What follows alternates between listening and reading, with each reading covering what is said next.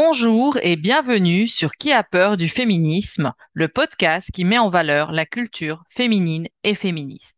Aujourd'hui, un épisode pour vous recommander quatre mangas des éditions Akata. Alors souvent, quand je dis que je lis des mangas, on me, rétorque. Ah bon, mais euh, c'est vachement sexiste, hein Alors je riposte en disant oui, mais je lis aussi beaucoup de classiques, euh, de la littérature, et je regarde aussi beaucoup de séries. Alors là, silence, étonnement, incompréhension, ricanement gêné. Bah oui, il y a des mangas sexistes, il y a des classiques sexistes, il y a des séries sexistes, mais pas que. Donc voilà, si vous avez envie de lire des mangas qui traitent de questions féminines et féministes, voici euh, une première sélection. Alors, on commence tout de suite avec Moi aussi de Reiko Momoshi. Donc, c'est un manga en deux tomes. Donc là, c'est idéal pour ceux et celles qui n'aiment pas euh, les longues séries. Seulement deux tomes et c'est fini. Euh, il s'agit de harcèlement sexuel au travail et c'est inspiré d'une histoire réelle. Donc, un tiers du manga est consacré, je dirais, aux faits. Euh, Satsuki Yamaguchi est victime de harcèlement sexuel dans son entreprise. Et les deux autres tiers, c'est se passe après que euh, Satsuki a décidé, euh, parce qu'elle n'arrivait pas à être entendue, euh, donc de quitter son travail. Et c'est là que sa santé va se détériorer. Et on voit ensuite comment elle se bat pour faire reconnaître le harcèlement, pour guérir et aussi pour être indemnisée sur toute la période de son incapacité de travail. Euh, ce manga, j'ai envie de dire, est pédagogique. Il décrit très bien le harcèlement sexuel, euh, notamment la culture de harcèlement dans l'entreprise, l'impossibilité d'être écouté pour les victimes, le, stress post-traumatique et les vies brisées à cause du harcèlement. Deuxième proposition euh, bien différente, Aromantic Love Story de Haruka Ono. Donc, c'est une série terminée en cinq tomes. Euh, c'est l'histoire d'une mangaka qui a créé un manga à succès du genre harem. Donc c'est avec tout ce qu'on déteste, des filles super érotisées, euh, un mec détestable que toutes les filles veulent, euh, voilà. Elle-même, c'est pas du tout son genre, mais ça cartonne. Et elle n'est jamais tombée amoureuse. et soudain, elle se retrouve courtisée par deux hommes très différents. Euh, et donc, elle va vivre euh, une euh, love story ou des love stories aromantiques. Donc, c'est bien plus léger hein, que, que moi aussi. Il y a beaucoup d'humour et il y a ce que j'aime particulièrement, il y a du métadiscours. donc, c'est drôle, c'est original et ça interroge des certitudes.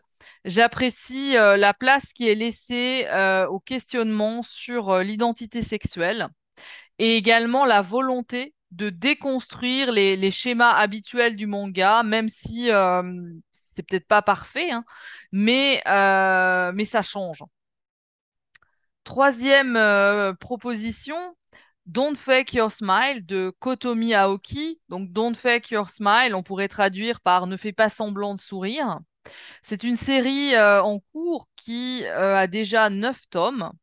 Et euh, parmi les quatre titres que je vous conseille aujourd'hui, c'est celui qui s'adresse le plus à des adolescents. Donc, lisez-le, offrez-le aux ados autour de vous et parlez-en ensemble. donc, il s'agit dans Don't Fake Your Smile de trois amis lycéens qui ont chacun un lourd secret. Euh, Niji n'avoue pas l'agression sexuelle dont elle a été victime. Gaku n'avoue pas qu'il est amoureux de Niji. Et Iyori n'avoue pas qu'il est gay et amoureux de Gaku. Euh, donc j'aime beaucoup euh, dans, dans, ce manga, c'est le mélange d'humour et de sérieux et aussi le réalisme. Enfin, moi j'ai envie de dire incontournable, euh, génialissime, euh, en proie au silence, euh, Dakan Torikai, ou Dakane Torikai. donc c'est une série qui est complète en huit tomes qui traite de l'emprise et de la culture du viol. Misuku est enseignante et elle est prisonnière d'une relation toxique avec le fiancé de sa meilleure amie. Euh, qui l'a violée et on le découvre euh, assez vite, qui a l'habitude en fait de violer des jeunes femmes et de les manipuler. Alors ça, c'est l'histoire centrale. Mais autour de Misuku, on a plein de personnages qui vont permettre à la mangaka d'aborder différents aspects de la culture du viol. Alors, précision, ce que j'appelle culture du viol, en fait, c'est tout ce qui contribue dans une société à laisser les viols impunis et à autoriser les violences sexuelles.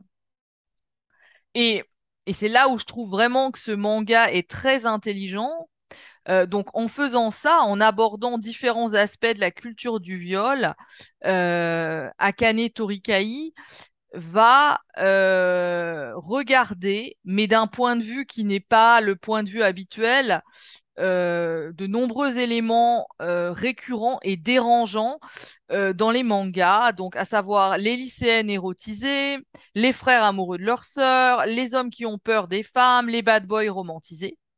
Donc tout ça est abordé, mais pas de la même façon que d'habitude.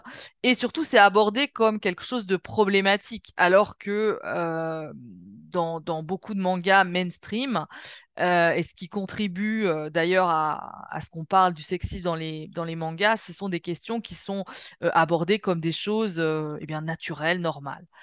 Euh, donc, dans En proie au silence, on a un engagement féministe, on a un dessin euh, génial et on a un scénario euh, élaboré, donc à lire absolument En proie au silence d'Akane Torikai. Donc, n'hésitez pas à partager votre avis sur notre compte Twitter et à nous proposer d'autres titres. De toute façon, J'en ai d'autres à proposer et je reviendrai bientôt avec de nouvelles euh, recommandations. Je vous remercie pour votre attention et vous dis à bientôt pour un prochain épisode de Qui a peur du féminisme?